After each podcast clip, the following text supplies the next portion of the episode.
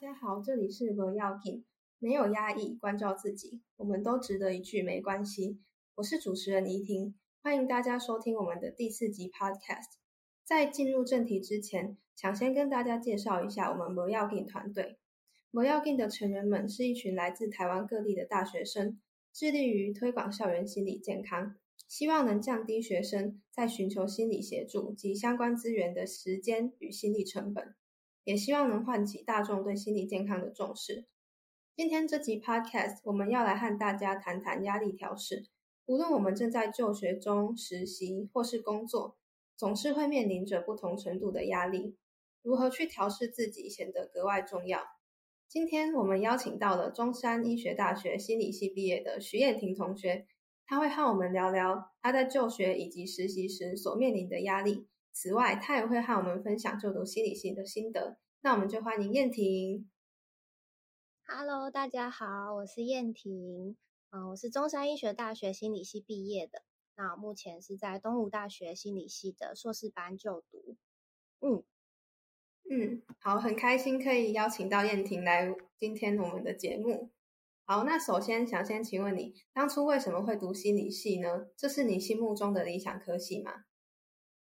嗯，我当初会想要选择读心理系，是因为，呃，其实我觉得或许跟很多国高中生的小朋友类似，就是可能在求学经验中啊，或是跟同学互动过程中，我发现我蛮喜欢听别人分享他们的心事，然后可能甚至同学有给我一些回馈，他们觉得，呃，跟我分享完心事之后，好像心情平缓了许多。我就觉得，哎，或许，嗯，可以透过我这样陪伴，或是我聆听，或者是我适时的给予一些建议，然后可以帮助到一些人，我觉得好像是一件，呃，蛮不错的事情。所以我当时就有觉得说，好像或许可以往心理系、心理的这个领域发展。但其实当下我对心理系啊，或者是这块领域，其实是 完全不太了解的，有点误打误撞。然后就真的最后顺利的进入了心理系。那其实一开始就像我刚刚说，不太了解，有点像是边走边看、边读边认识的心路历程，大概是这样。其实我觉得我蛮幸运的，就是我进入到心理系之后，阅读我发现我越来越喜欢。然后现在如果问我说是不是我心中理想的科系的话，我会觉得是。呃，心理学确实可以帮助到别人，也可以帮助到自己，所以我觉得这是一个很棒的，也很受用，也很很宝贵的知识。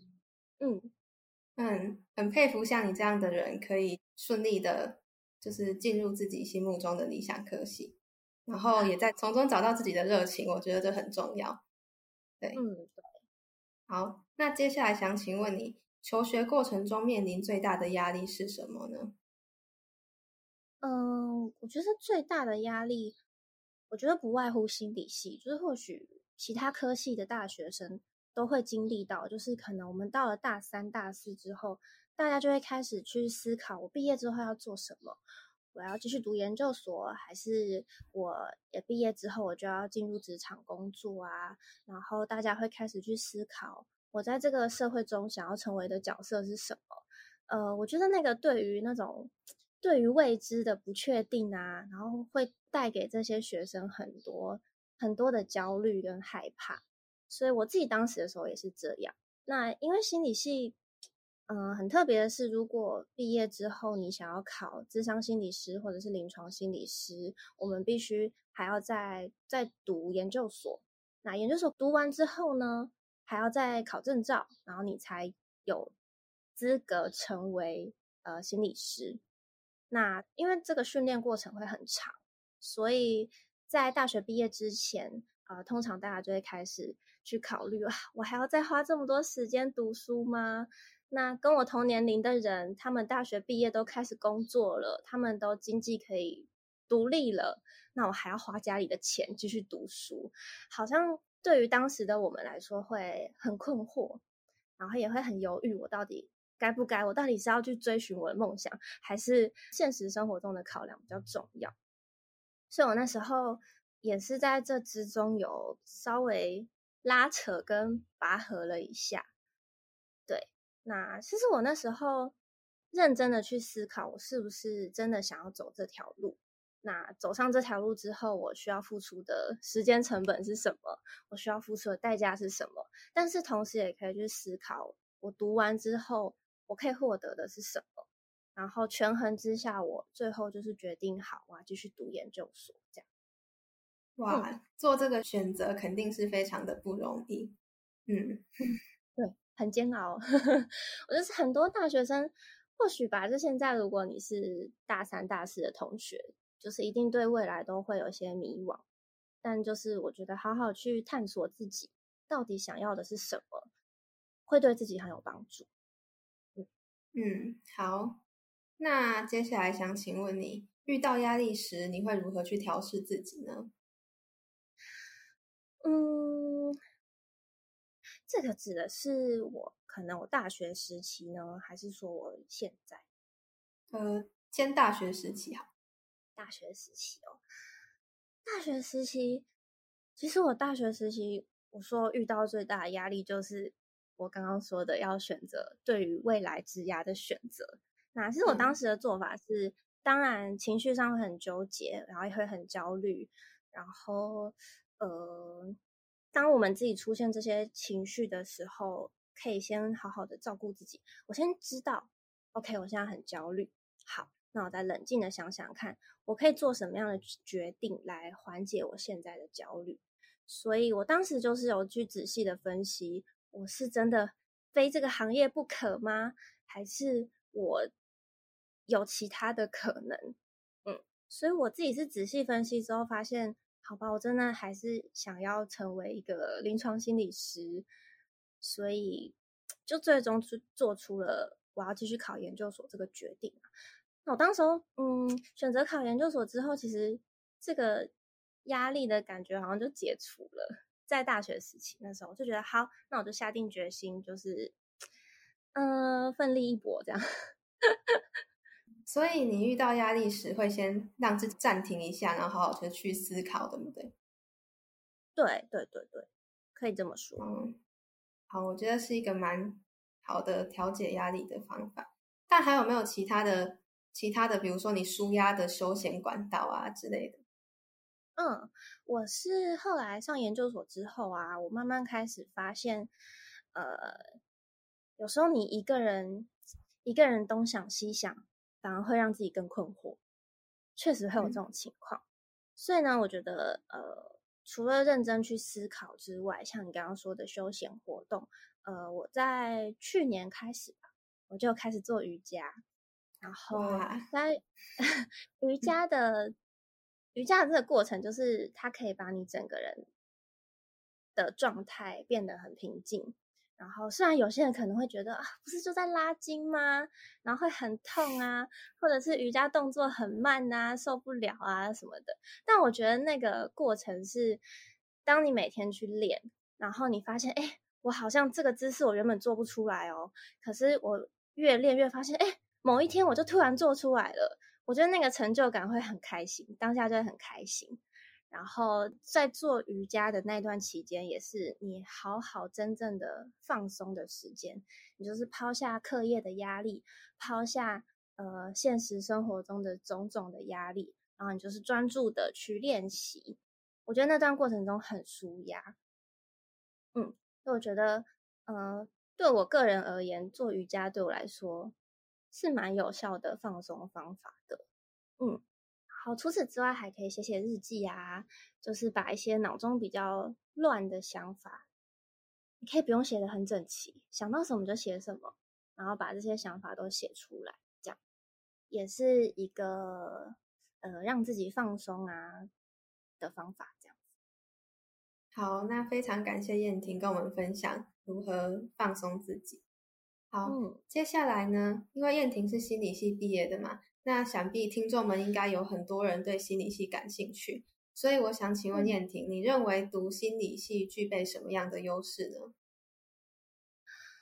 嗯，我觉得读心理系哦，就就我大学那时候毕业的时候，我觉得，呃，因为在心理系的训练的过程中，你会开始去对一个人的他所说的话，他所做出来的行为，你会有一些好奇，那你可能也会有一些猜测，可能会去猜测说，哎，这个人说这句话。背后代表的意思到底是什么？嗯，我觉得这个并不是大家可能觉得什么读心术，或者是你是不是时时刻刻都在读我的心，都在观察我。我我想要表达的比较不是这种。嗯，我觉得举例来说好了，我们在团队合作当中，嗯，我觉得或许大家都遇过一个经验，就是在团队里面，然后大家又集体处于一个压力笼罩的情况下。或许大家讲话都没有那么好听，那或许好像大家都会变成以自己的出发点，然后来说出一些批判性的话，然后甚至可能说出一些攻击性的话。那就我自己来说，我当下呃，好，当下可能会觉得有点生气，但是呢，下一步我就会去想，哎，他说出这句看起来好像很攻击的话，但是背后他想表达的到底是什么？他是真的想攻击我吗？还是他只是想要保护他自己？我觉得这背后都有很多可能，就比较不会呃很直觉性的哦，他对我说出这句话，我就生气，我就讨厌他，我就不想理他，就是好像很直觉性的。我觉得可以让我更进一步的去思考一个人的行为背后的动机是什么。我觉得这蛮有趣的，嗯，可以让我更认识一个人这样子，嗯嗯，蛮特别的优势。可以去了解一个人的一个人行为背后的动机和目的，嗯，因为这是一件蛮难的事。是，那我觉得说，或许因为这样，你去了解别人背后的动机之后，或许可以稍微减少一些人际上的冲突。嗯嗯，好，那接下来你认为就读心理系的劣势是什么？嗯，我觉得目前的劣势。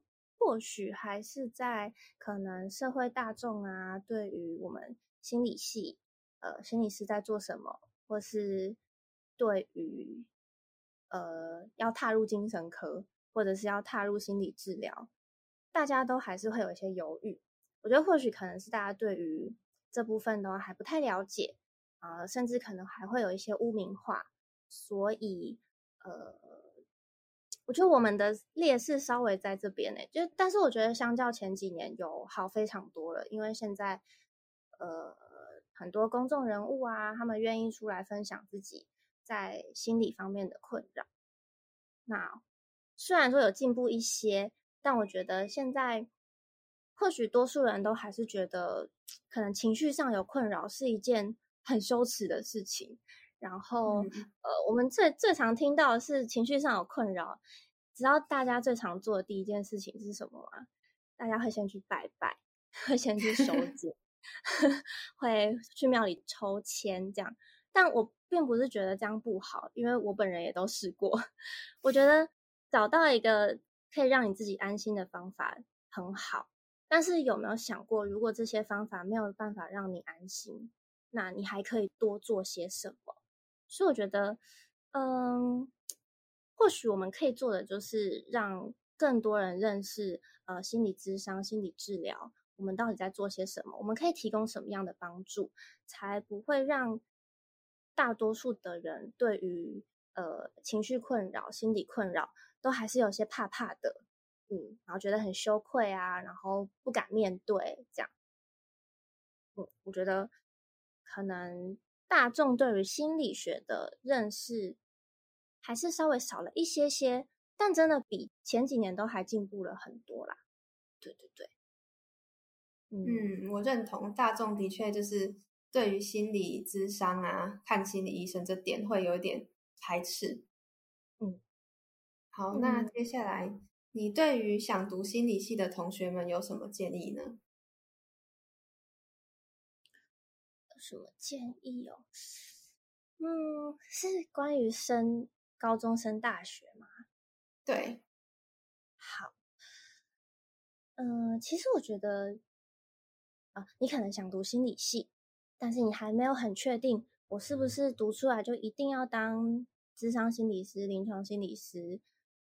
我觉得还有这部分犹豫的话，我觉得可以不用担心，因为其实读了心理系之后，不只有这两个职业可以选择，因为其实心理系心理学啊是一个很基础的学问、基础的知识，那你可以啊把这个心理学知识当一个基底。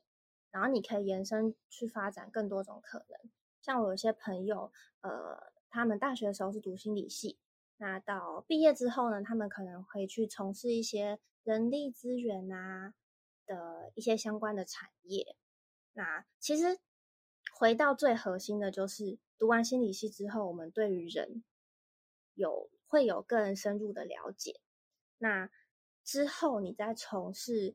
只要是跟人互动有关的职业，我觉得对心理系的同学来说都会是一个优势。嗯，所以有什么建议哦？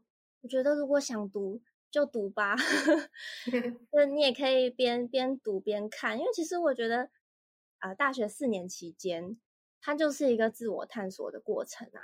就是或许我不太清楚现在高中。高中生有没有这么多机会去探索自己？但以我们以前的时候，高中的时候，大多数都在读书，然后大家都是想要获得一个好成绩，然后进入到一个好像很好的学校这样。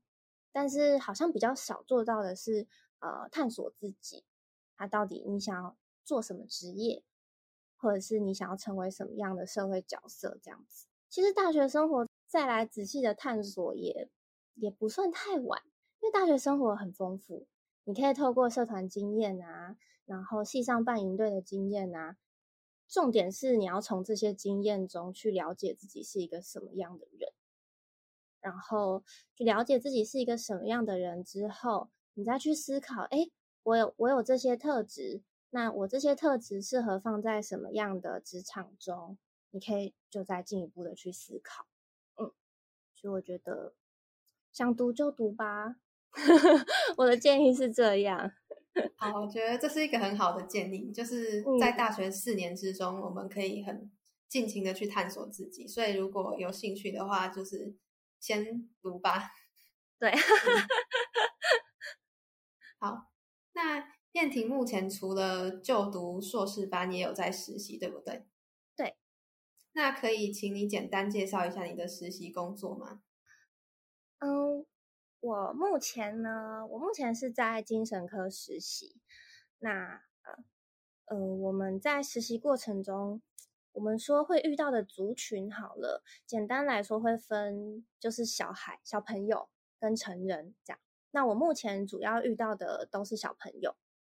那大家可能会觉得，哎，为什么小朋友需要看精神科？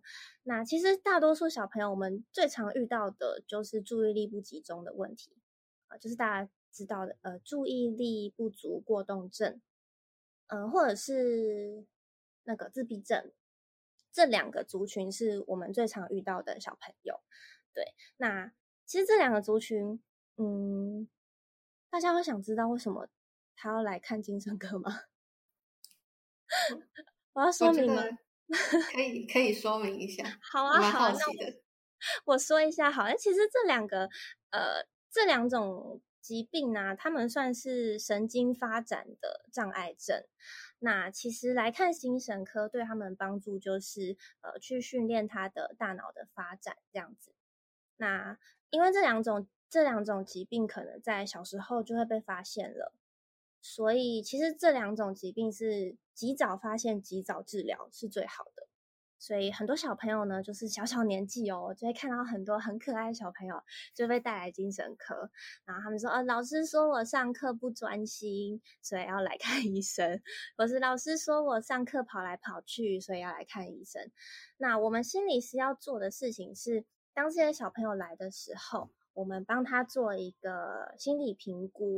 那我们叫做心理横件，那这个横件的内容呢，就是我们可以去帮他看，诶，他的智力有没有问题？那他的注意力表现是不是真的有问题？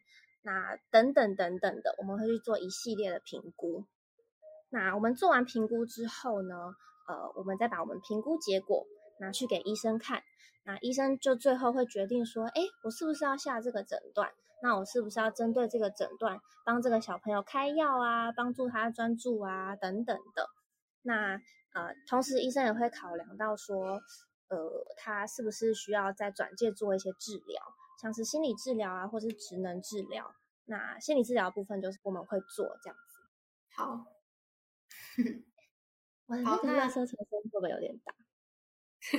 我有听到热车车的声音，这可以吗？还是我要再讲一次？没关系，没关系，大家可以自动忽略掉我们的乐色车声音。好的，好的。好，那你刚开始实习时面临到最大的压力是什么？你如何去调试呢？哦，嗯，我现在目前为止呢，我觉得最跟在学校学习最大的落差就在于，我们可能在课本上读了很多知识，但是你知道人是很复杂的，所以在课本上读到这一套知识，你没有办法完完全全套用在一个人身上，所以我可能在课本上看到的哦，这个疾病。症状有这些，但是当你真正面对到这个病人的时候，他未必是长这样。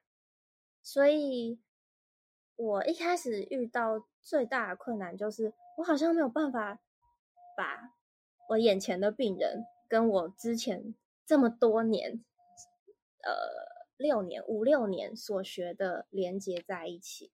我觉得这是蛮困难的事情。但其实，我觉得这个困难。同时，也是呃帮助我们累积我们临床经验的很好的机会。因为有时候你读课本啊，你就会没有办法想象他列的这一条这个诊断准则，真实的人到底是长怎样。所以，我们到临床上，就是到医院真的去看过之后，你再回过头去对照，哦，原来这就是我以前读的东西，那这个印象会更深刻。嗯嗯。所以我觉得，嗯，我怎么克服的？其实我一开始也是非常挫折诶。那就是我们呃心理系啊，在实习的时候，我们都会搭配到一个督导嘛。那是督导本身就是心理师。那呃，如果你有什么困难，都可以跟你的督导讨论，那他也都会给你一些意见。嗯，所以我曾经有找过我的督导讨论。那督导给我的建议是，其实这都是新手会遇到的困难跟挫折。那其实就是慢慢去的去学习，然后当你累积了够多的临床经验之后，你就可以，嗯，当你面对到一个好一个小朋友来好了，你可能就可以很快速的了解，哦，他有可能是自闭症哦，或者是哦，他有可能其实不是自闭症。他可有可能是其他问题，觉得这种灵敏度是要慢慢靠经验累积的，所以我觉得也急不得。对，所以虽然说一开始会挫折，但是我那时候就是告诉自己，好像也不要太急，因为我就是新人呐，我就是菜鸟啊，我就是什么都不会啊，所以我才要来学习呀。呃，对，所以就慢慢克服那个挫折吧。我觉得是这样，就是平常心，不要对自己太严格。大概是这样。好，好，所以你在实习过程中面临最大的挑战，就是很难把书中所学的跟实际上的个案去连接在一起的。没错。嗯，好，那的确要克服这样子的过程很不容易。哎，我想请问一下，你目前实习多久了？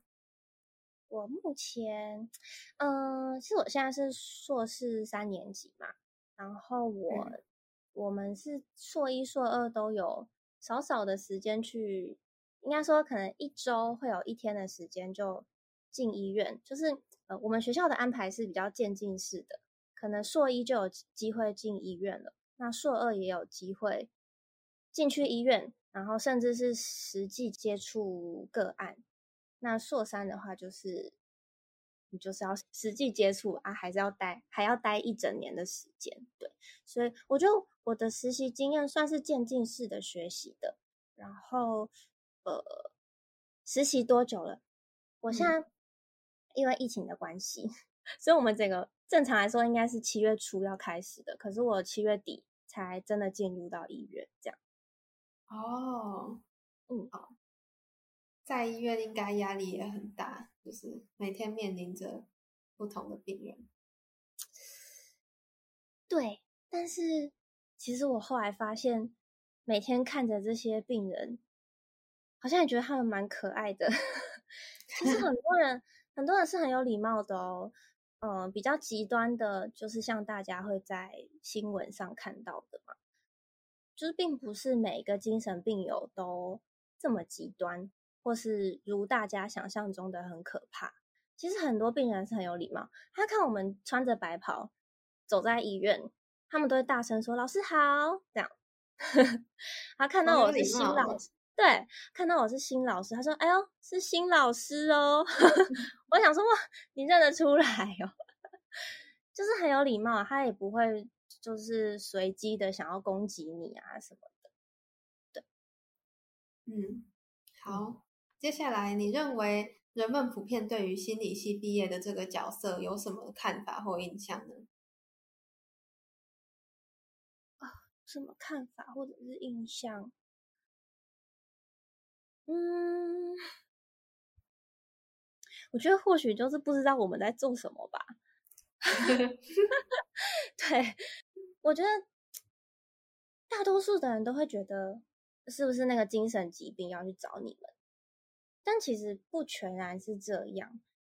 其实你只要生活上，你可能最近遇到一些呃压力比较大，或者是你有一件你自己一个人。永远想也想不通的事情，就导致你在心理上有一些困扰。你也未必是忧郁症，你只是那一阵子就觉得哪里不对劲，你想要找一个专业的人聊一聊，你也是可以找心理师。所以未必来找我们的人，就是大家觉得的精神疾病的人。你只要呃，可能日常你那一阵子有些困难，有些困扰，请其实就是可以去找心理师。对，大多数是这样，就可能大家不太了解我们在做什么，或者是大家会觉得，呃，跟我们相处，我曾经有听过有人会觉得，呃，跟我们读心理系的人相处，好像时时刻刻都在被检视的感觉，或者是有些人会害怕跟我们相处，他觉得我们无时无刻都在读他的心的那种感觉，就是 听起来很荒谬，但是我确实有听过。对我们私底下就也是正常人啊，我们也不会时时刻刻都在想，呃，他为什么要这样？他为什么要做出这个举动？为什么很也很累啊？所以我们平常也不会这样。我们只有在嗯面对我们眼前的个案的时候，我们才需要仔细的去观察这个人。对，我们平常跟朋友相处也都是一样啊。对，大概是这样。那你遇到的人，如果觉得你在读他们的读心术，或者是你可以猜到他们在想什么，遇到这样的人的时候，你会感到有压力吗？嗯，我一开始会觉得蛮困扰的，因为一开始我就会觉得我就没有啊，你为什么要这样想？一开始都会这样，但是后来我会觉得。嗯，说压力，那应该是会有的。一开始都会觉得，我们就不能自在的相处吗？对，这肯定是会有压力的。然后我也会觉得有些困扰。那我自己到后期的想法有开始转变，是我会觉得，好吧，你要这样想，就这样想吧，我也不想改变你了。对，就是我觉得。自己知道自己的站在什么样的立场，这样就够了，不会这样也不会为自己带来太多的苦恼啦。我觉得，嗯，所以我我我不会想要再去辩解说没有，我们不是什么什么的，就觉得算了吧，就也可以让自己比较好过一点。对，好，那。看来人们就是对于心理系有蛮多的不了解吧？我觉得所以很感谢今天你跟我们分享了这么多，就是关于你的学习呀，以及实习上面的的故事分享。我觉得小朋友那那边分享的很精彩 啊，真的。对，好，我觉得应该大多数的人都会不太了解为什么会遇到小朋友。对我原本也不知道，因为我想说精神科应该是大人会去的吧，就是没想到小朋友也需要去。嗯，因为他们拿的药物主要是都是作用在他们的大脑里面的。大脑里面的药物就是可以由精神科这边开，这样。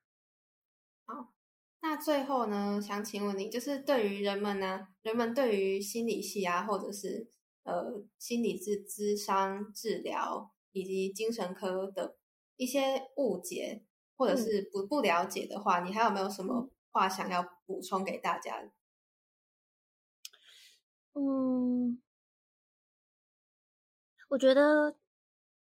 就像，嗯，就像我刚刚说的，大家好像会觉得说，就是说踏入精神科或者是要踏入心理治疗所之前，都会有点犹豫。我觉得或许，呃，或许大多数人会被困在，就是是不是我今天去了就代表我有病，不是是不是我今天去了就代表我是不正常的？那，嗯，其实我会觉得说。我们每个人，就是包括我自己，每个人应该都要好好的去照顾到自己的心理健康。也就是说，其实会发现一件很奇妙的事情，就是当我们头痛了，我们就会立刻赶快去看医生；当我们肚子痛了，就会赶快想要去啊，我要去挂肠胃科，我要去挂什么科。可是当我们心理出了问题的时候，我们反而不会第一时间就觉得哦，我要去寻求什么专业的帮忙。嗯，应该是说，我觉得可能或许大家都可以开始试试看，去正视自己的心理，目前到底遇到了什么困难。那你真的有遇到困难了，也未必你就真的是生病啦。因为其实要达到忧郁症的诊断，我们有好多规则哦。你要达到好多点，然后还要持续多久以上，你才会是忧郁症。所以或许真的也没有这么容易。我就得到了某某诊断啦，对，那其实我觉得，就算得到了诊断之后，那也不会跟随你一辈子，因为那只是代表你当下的那一个状态而已。